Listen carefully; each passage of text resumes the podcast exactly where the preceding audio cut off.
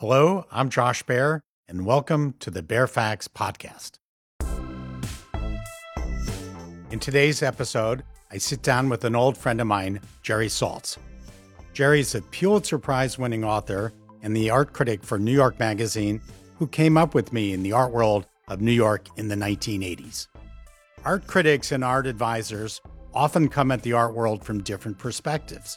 And in our conversation, we get into it a bit with each other over our differing views on the value of art and the art market.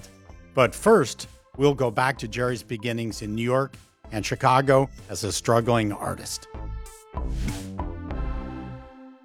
Well, Jerry, tell us about being an artist. I started as an artist in 19, doesn't matter, but the late 70s, early 80s, and demons spoke to me. And they said to me what they say to everybody You're no good. You don't know what you're doing. You have a bad neck. You never went to school. And I didn't go to school. I have no degrees. I just was an asshole. And so don't listen to the demons because you're listening to somebody right now who did. Before I did that, I was an artist, like I say. I made work, I sold the work, I showed it at Barbara Gladstone Gallery.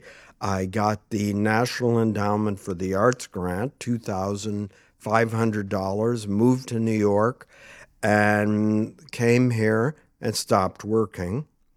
And then I self exiled. I had a kind of walking nervous breakdown where I walked around the art world and I hated everyone. Absolutely everyone. I was filled with rage. Why doesn't this one owe me a living? How come I can't show there? Why can't I do this? Complaining, not working. And it turns out that envy is a knife you hold to your own throat and I be- self exiled and became a long distance truck driver. It sounds cool. I was alone all the time. I would drive from New York to Florida, New York to Texas, New York to California. My CB handle was the Jewish cowboy.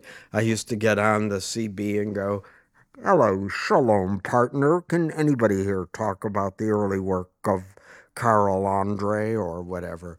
and no one ever spoke to me. And on these trips, I learned fuck nothing, absolutely nothing, until finally, after 10 years of this, I decided that nothing on this earth could make me more unhappy than my life. And I thought, well, what could I do? And I uh, ruled out being a curator because I didn't have interesting glasses or clothes or ideas. I wanted to be an art dealer, but I forgot I had no money. And so I thought, oh, I'll be an art critic. And then I had to teach myself to re- write. And I started doing that and I started writing and then ended up getting the job at The Voice. And the rest is what happened. In today's episode of the Baer Faxt podcast, Josh and Jerry debate the value of art how the relationship between art critics and the market has changed over the course of their careers, and how the art world became the way it is today. But first, we'll hear about a fateful meeting between Josh and Jerry almost 30 years ago. Jerry, remember a little conversation we had in Soho 1994, you and I? No. what? Well, we sat there at a famous restaurant called Jerry's, and I said to you, Jerry Saltz, I have this idea. Go on. For something to publish called, did I have a name for it? I don't remember, but maybe. So now that you remember, what was it that I wanted you to do? You wanted me to write up all the sort of uh, news, events, things, activities into a newsletter. And what did I say? You said, that's a dumb idea. You should do it yourself. Almost right. Almost I right. Said, you said it was a great idea, but yeah. you can do it yourself, Josh. Yeah. And I was right. And I knew I was right then because you you had the passion to do it. Your syntax is some of the strangest syntax I've ever seen, and I always recognize it. So, but I've now learned to love it too. It's a matter of when I would do more often before I had a big team, like typos, I would say, well, that's a way to identify plagiarist. Mm-hmm, That if they did the same misspelling as I did, it meant they just took it from me. Mm-hmm. Well, So- there you are. But you, what could have been? You and I doing the Baer Faxt, 1994. It could have been called the Saltz Facts. Well, it kept you young and in the game and absolutely on some edge that I think that critics lose eventually. No matter what I had to do, um, you stay up. You, I don't know many, many of the artists that you'll announce that they've gone to this gallery or that gallery.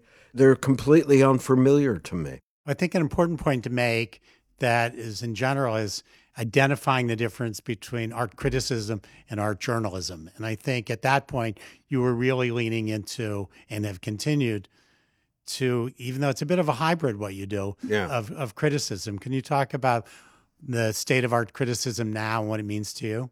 Well, back then, and I guess now, I really wanted it to be something that people could understand.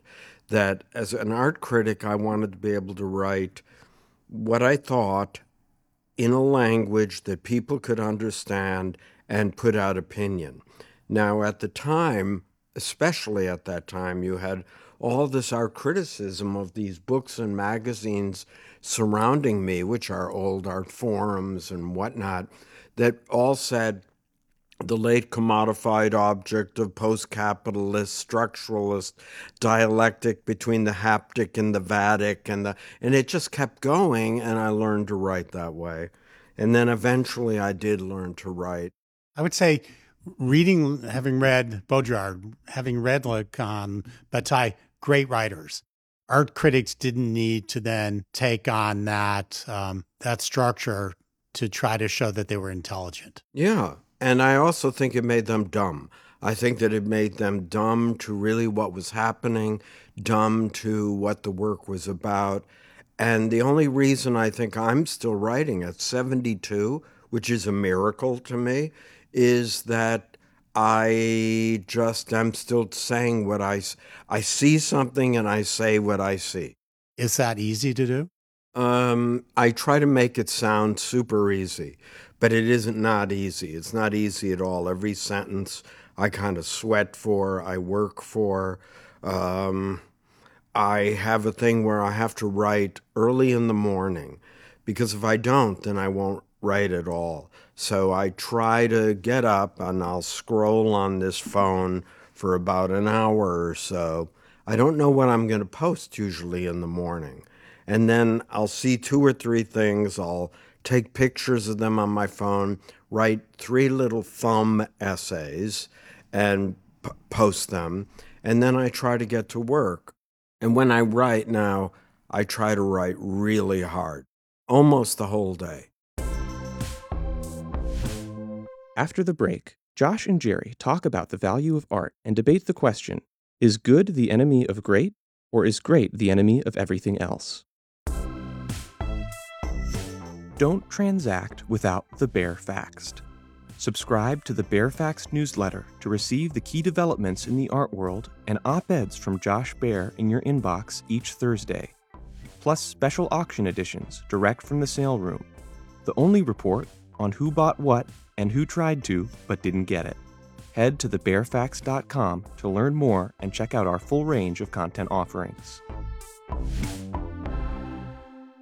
Now let's go from our OG status a little bit to like you and I have such different views of the art world, which is I think what makes it mm-hmm. interesting. Mm-hmm. That we don't have monolithic thoughts. I remember one time you said to me, and I don't remember the context. I said, "I'm not interested in fifty thousand sort of mid-level, mediocre, probably the word I used, artists." Mm-hmm. And you said, "Well, I am." Mm-hmm. Can you explain why? Well, let's see. I'm not sure if that's the exact right quote, but I a couple of things. I think that 85% of what you will see will be mediocre. But the interesting thing, Josh, is that your 85% and mine are one thing, uh, 85%, 85%. Everybody has a different thing. So this 15% of overlap becomes an extremely interesting. 15% of excellence. The 15% of what isn't mediocre, Yes. right? And our job is to kind of sort through it. The point I think I might have been trying to get to was that you and yours tend to focus on a little less lately, but had focused on the top like 12 artists over and over, or the top 22. And I think that that's just a terrible disservice. Not that those 22 artists aren't any good. I'm sure they're okay. Some are really mediocre, in my opinion. But a lot of the rest are probably amazing and better. Well, I guess where we uh, come apart in some ways, and we're actually much closer in other ways than you realize, is out of the 4 million artists in America, there's a lot of noise there. Right. And then I think, well, there were 60,000 artists who lived during the Renaissance. Mm-hmm. I can probably name one, Mm-hmm. maybe two. You probably got six or 8 Mm-hmm. It's hard to imagine there are that many what I would call great artists. And me personally, I'm looking for great work. Mm-hmm. And I think you're coming at it from a different vantage point. Yeah, I, again, I think the great is the enemy of everything else. I truly do. The great may be great, but then the maybe not so great is really great in another way, meaning that what they're doing might be equally important somehow. Maybe we'll forget them. Maybe we won't even know who Lawrence Weiner is in 10, 15, 20 years. It doesn't matter. It's what is the conversation now?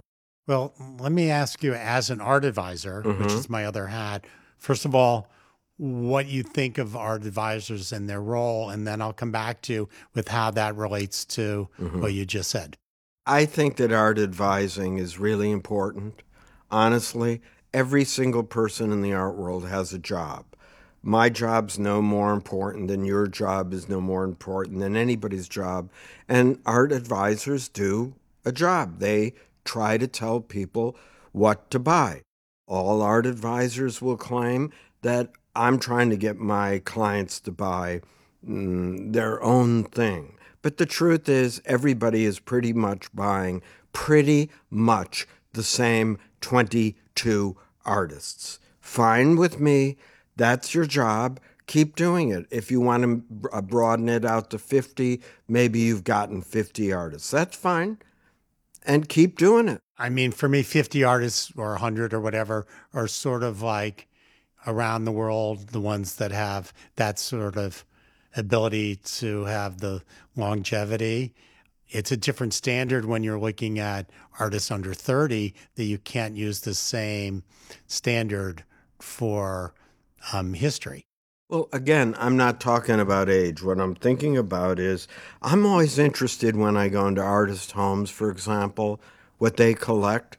And they collect their friends, things they found on the street, things that were given to them, things that are great, and things that are really not great at all that become great.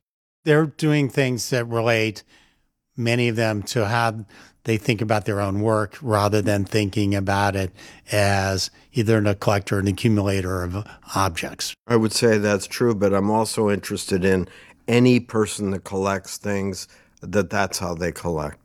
Well, I don't collect things, so Well, neither do I. you know, uh, It- maybe maybe books. As I get older, the truth is, I think people should collect whatever the hell they want to collect. It's just the problem for me is 99% of the people collect the same, you know, 1% of all the artists. I think and that's, there's more that's and more truth to that in terms of, and then they shift to the same five new ones, Yeah. and then they move to the same. And that's fine. That's what people want to do. That's great. But I will say, and I do say to my clients, when you're spending your own money and a lot of money, sometimes good is the enemy of great. Hey, didn't I just say that? I think you said great is the enemy of good. oh, well, all I know is we had different enemies on that. It's like things that are really good can get in the way of being too low a standard as an art advisor rather than as an art critic. We're on the same field, but we're in different sidelines. Again, I just think people should buy what they like, but most people get art advisors because they're not sure what they should like. So, your job, I guess, is to tell them what they should like, but that seems to me a contradiction in terms. I do well with two kinds of clients that I advise. One is people have been collecting for 40 years. Mm-hmm. And I'm not telling them what to like. I'm explaining the difference between this glass of water with 8.1 ounces and this other glass of water that's from a different place with 8.05 ounces Mm-hmm. and making distinctions that are really pretty elitist or more profound. And I'm pretty good with people who know they don't know anything. Mm-hmm. And getting them, I will say, my job is to get you things you love, but that I think have historical value and you're not getting screwed by the market. Well, it works on me because it's like, oh, I have to get what he's telling me to. But I think what you're saying is value is always seeking value. And I find a problem with that. Honestly, I think that value can be almost anything. But there's different values in art because, in fact, art has, in traditional ways, no value. So, Absolutely. So it's an act of faith. And I certainly don't confuse commercial success and value as being um, correlating one to one with artistic value. Well, I don't know that we're this far apart on anything. That, in, in one way, it's your job, I, and I And now your job is the is what you do. and you do it, and you get to go all over the place, and then I get to be jealous, and I'm amazed at where you get to go. But when we're in the same place, I can afford to go to Basel. It's mm, your budget doesn't let you do that. But Whatever. let's say we're at Frieze, New York. that's fine. How do you experience it? Um, I love going to the big openings of about two or three big fairs. I go, I look at everybody. I'm amazed at how beautiful everybody is, just what they're wearing. And then I like to just look. And then I want to look at art, but I can't.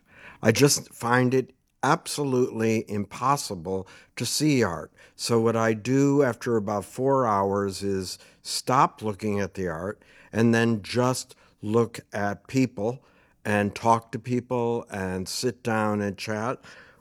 And I've also think that many people in the art world have only been to art fa- fairs on the first day. I actually think that most of us go only on the cool day. It's an important distinction when we try to think about how do we expand our audience. And I often said, there's a guy on day four at Art Basel Miami Beach, bought a ticket for 40 bucks, who's walking in. He might buy drawing for $15,000. That's an interesting target. I'm good with that. I want all of that to work. I think that the art fairs are now like American politics. It's a huge system that no one likes, that no one thinks works, and no one knows how to fix it. A gallery said, I'm not going to be in this thing anymore, their artists immediately would be at home like, well, Matthew Mark says he's not going to be in the art fairs anymore.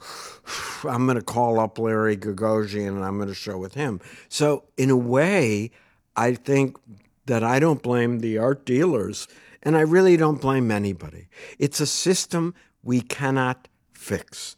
Everyone, and I predicted this, everyone at the beginning of the pandemic said, that's it. Art fairs are over. And I said to everybody, no way they're over. In fact, they're going to come back even stronger. And that's what's happened, more or less. Well, the good part of that is people seeing art in person versus art on their phone or their computer, but they're busy schmoozing people at the same time. Seeing art on your phone and computer is one category I accept, and I'm not sure they're actually seeing art. I do think that they are touching antenna, schmoozing, uh, doing deals. I think that's all great. It has to happen, unfortunately, in order for me to exist. But one of the things that, and even in this, we have a little different view is you want the artist to succeed and make a living. hmm And a lot of our journalists or our critics seem to be against the market and against money. That's not where you're coming from. No, no, no, no. I just accept money as a necessary Quality, absolutely. I want all artists to succeed the good, the bad, and the very bad. That's the only time we can see who you really are. Now, the problem is that most art is not very good. I accept that. That's a true statement. However, that's okay too. And I'm interested in seeing it all.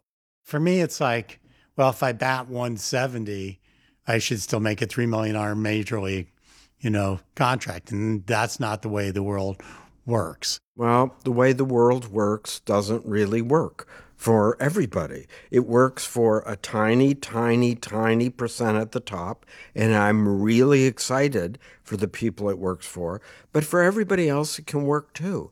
It just means that I don't make as much money. It means that I don't do as much, but I'm having a ball. I have so much fun on my idiot phone and going to my, I see 120, well, I used to see 125 shows a week.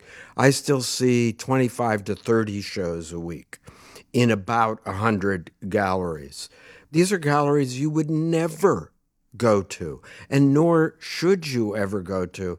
And it's very exciting for me to be seeing what's out there. The shit I post, you may just look at and go, God, why? How come he could have even like that? Well, at the moment, I felt that the work was convincing and that it made a case for itself. It doesn't mean I love the work, but it just means the work was in play for me. And I'm interested in that.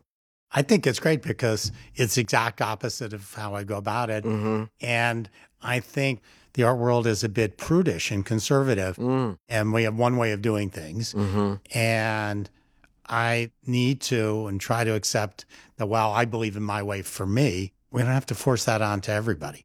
But the problem is, your way is the way. Well, I am a gatekeeper. You are a gatekeeper. I gave up the keys. I laid the keys at the gate and said to everybody, These are yours. Look at my stupid Instagram. It opens up the doors. And instead of the one speaking to the many, I was able to get the many to speak to one another. And to me, that forum has been an incredible teaching device for me and for other people. Join us after the break as Jerry gets candid about his thoughts on auction houses and how the power of art critics has changed over his career. Don't transact without the Baer Faxt. Consider bundling your newsletter subscription with access to our auction database, the only platform that lets you know who bought what and who tried to but didn't get it, with over 12,000 data points going back to 1994. Head to thebarefacts.com to learn more. I was looking for this the other day, and I actually I couldn't find it, but now I see it. Um, your first book, Oh, God. and I spent the time. in this book, which I haven't looked at in 30 years. It's called Beyond Boundaries. It was so ugly. there we go, Oh, God. and what's let's see, 1986. Six. Six. eh, yeah. and it's kind of the opposite. You started sort of like where I am, like here's Jeff Koons, all the And I- yeah. the the hot young artists of the 80s. Barbara Kruger, Yeah. famous. Who's this Meyer Vaisman guy? Gone. and it was like, but that's where you entered Yeah. was sort of in a standard way, wouldn't you say? I absolutely. That's probably about 55 artists, something like that. And I was trying to pick 55 artists at that moment, and I probably did an okay job. And so what? When's the last time you looked at the book? Oh God! I tried to destroy as many cop. I threw up boxes. Please don't even. I'll buy that from you. Here's a hundred dollars. You know.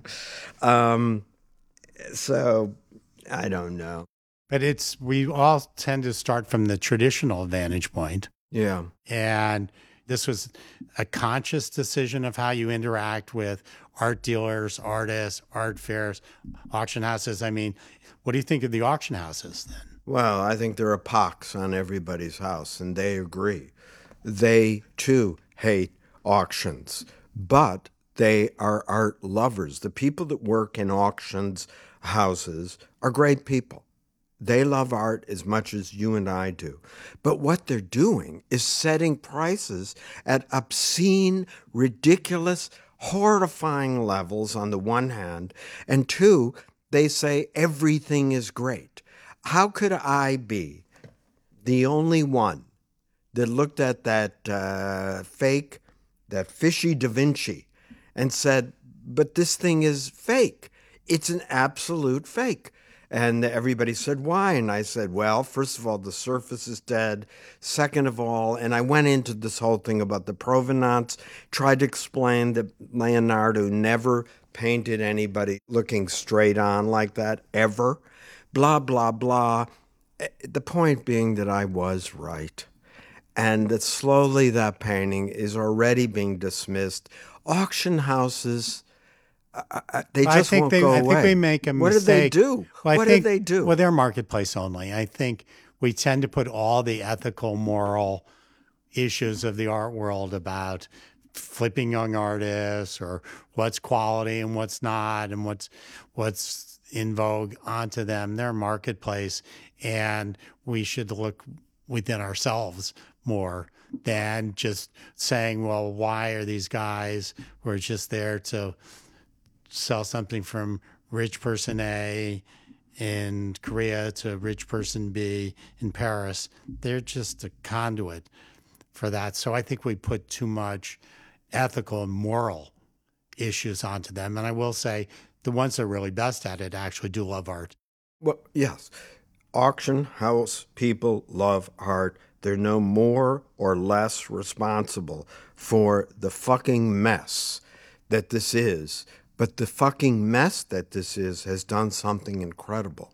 It moved on underrepresented artists and artists of color, queer, disabled artists, way before the galleries, which is interesting.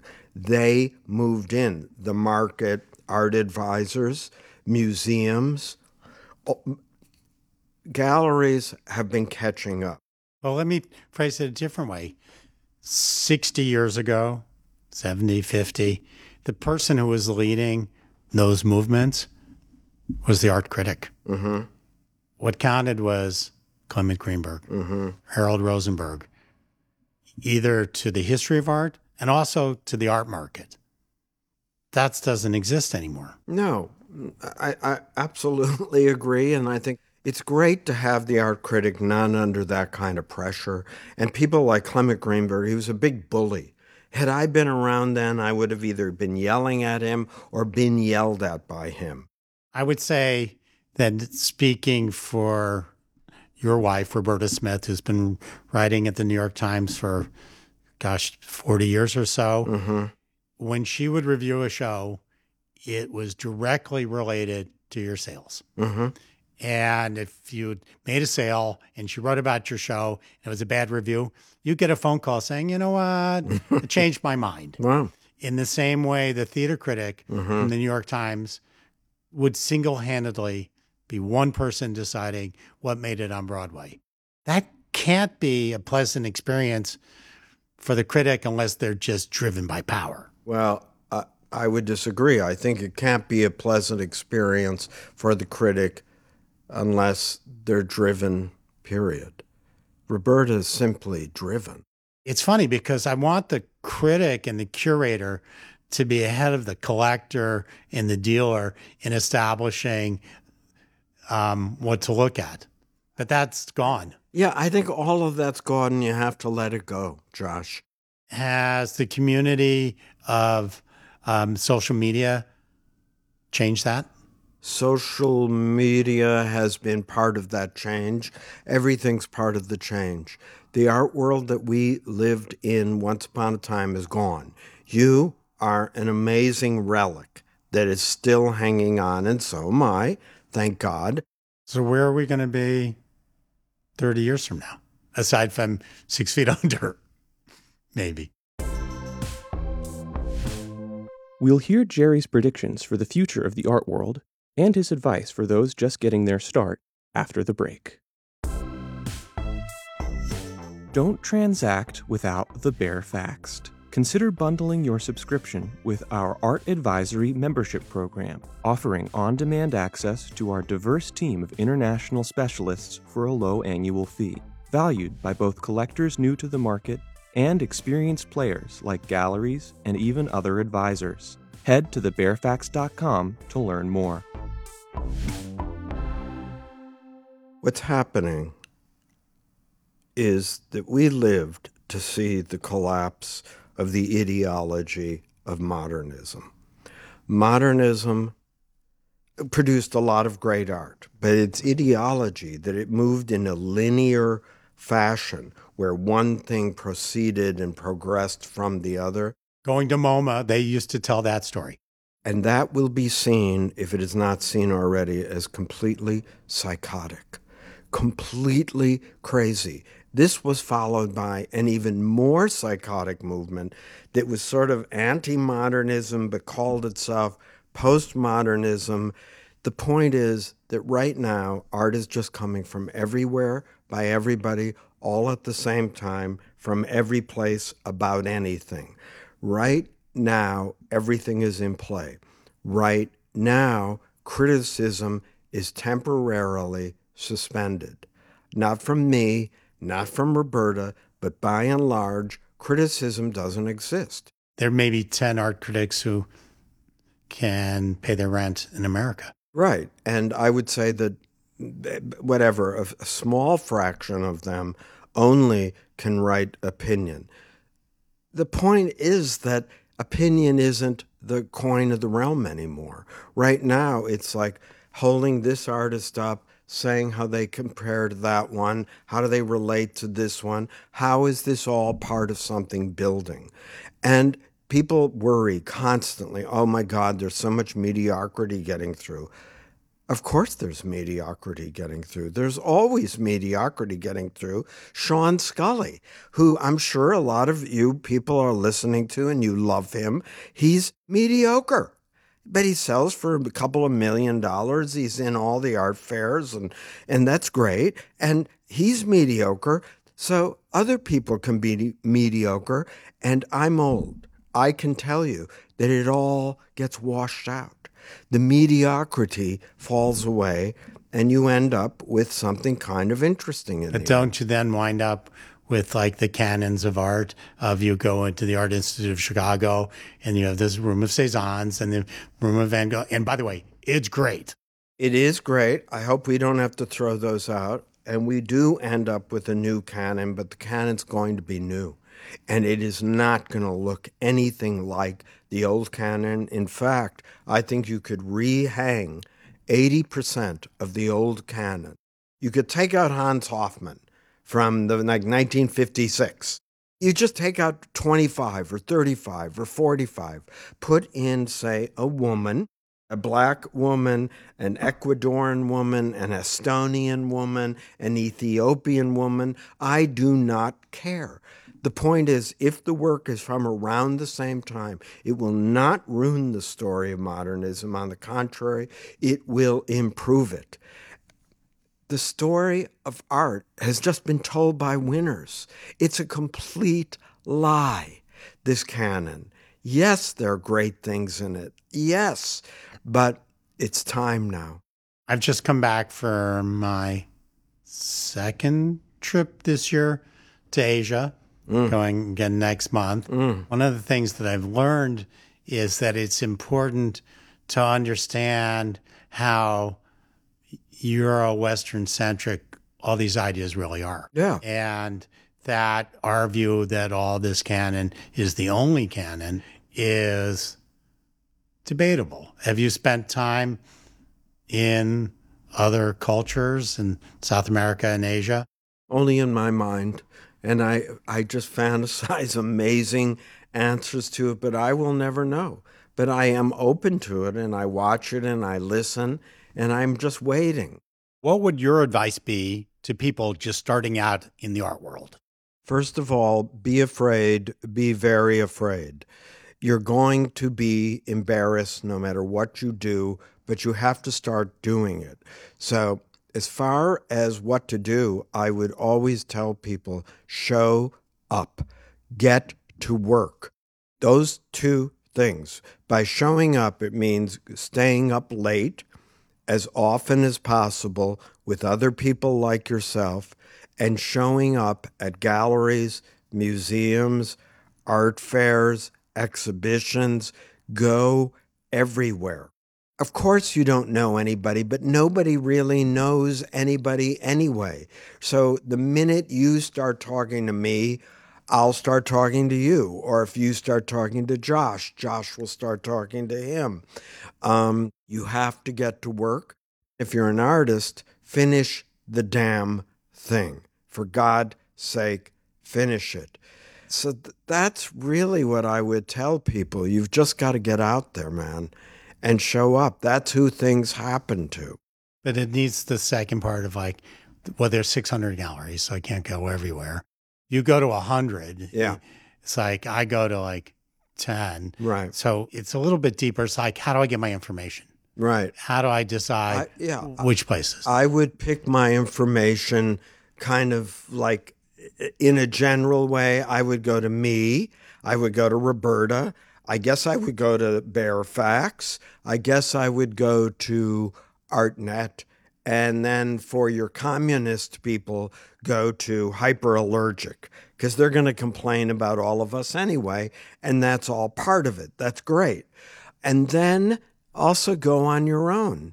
So I'm not sure where to get it, but be selective and be general. And what else do people want to know? Just keep showing up, I guess. we learned by hanging out in Magoo's Mm-hmm. and Mud Club and Artist Space. I was never in Mud Club, but I, yes. But that kind of maxes, you know, one university place. Yeah, I was never there. We, we I had a sign on the door, don't let him in. I don't I know. learned in those places. Yeah, you did. You were already in. You you were, and I'm a that's Nepo baby. you're a nepo baby, and you're a great nepo baby. Was there one scene in particular where you used to hang out in back in the day? There was there was a, a woman named Clarissa Dalrymple, who has had a stroke and is uh, I'm 72, so she'd be 80 now. But in my mind, she's forever young. And in the late 80s and all through the 90s, she gave like three dinners a week, four dinners a week. It was insane. She was poor. She lived on Wooster and uh, Houston on the eighth floor, and we would all walk upstairs, and there'd be 10 or 20 or 30 or 40 or 50 or 60 people there. And you would hang out, and I would hang out with everybody from Jasper Johns and and Brice Marden and Helen Marden and and and those people to young artists like Chris Ofili or Nick Serota or Matthew Slotover or the kids from Frieze or whoever. And it was there that I fell into a scene. And I was really, really lucky. And I wasn't welcome, but I got to go probably because of Roberta. I just held on by the skin of my teeth and learned to hone my own craft there. And I'm sure there are many, many art worlds. And right now, you, you, you go to different salons. That was mine. It was a cool one, but so is yours. So is yours. And I hope that people are still doing that. But it really changed me. I was attacked there. I learned there. A- A lot happened there. I didn't get to sleep with anybody, but I had a great time. We'd like to give a big thank you to Jerry Saltz for joining us for this episode and to say that we look forward to having you on the podcast again sometime soon. Thank you for listening to the Baer Faxt Podcast, brought to you by the leading news source for the art world since 1994. Our host is Josh Baer.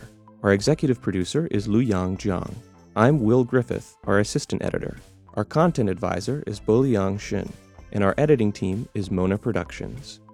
Subscribe today wherever you get your podcasts. and check back soon for future episodes as we unpack the inner workings of the global art industry through exclusive, candid interviews with key players in the business as they offer their perspectives on art and the market in the US, Asia, Europe, and beyond.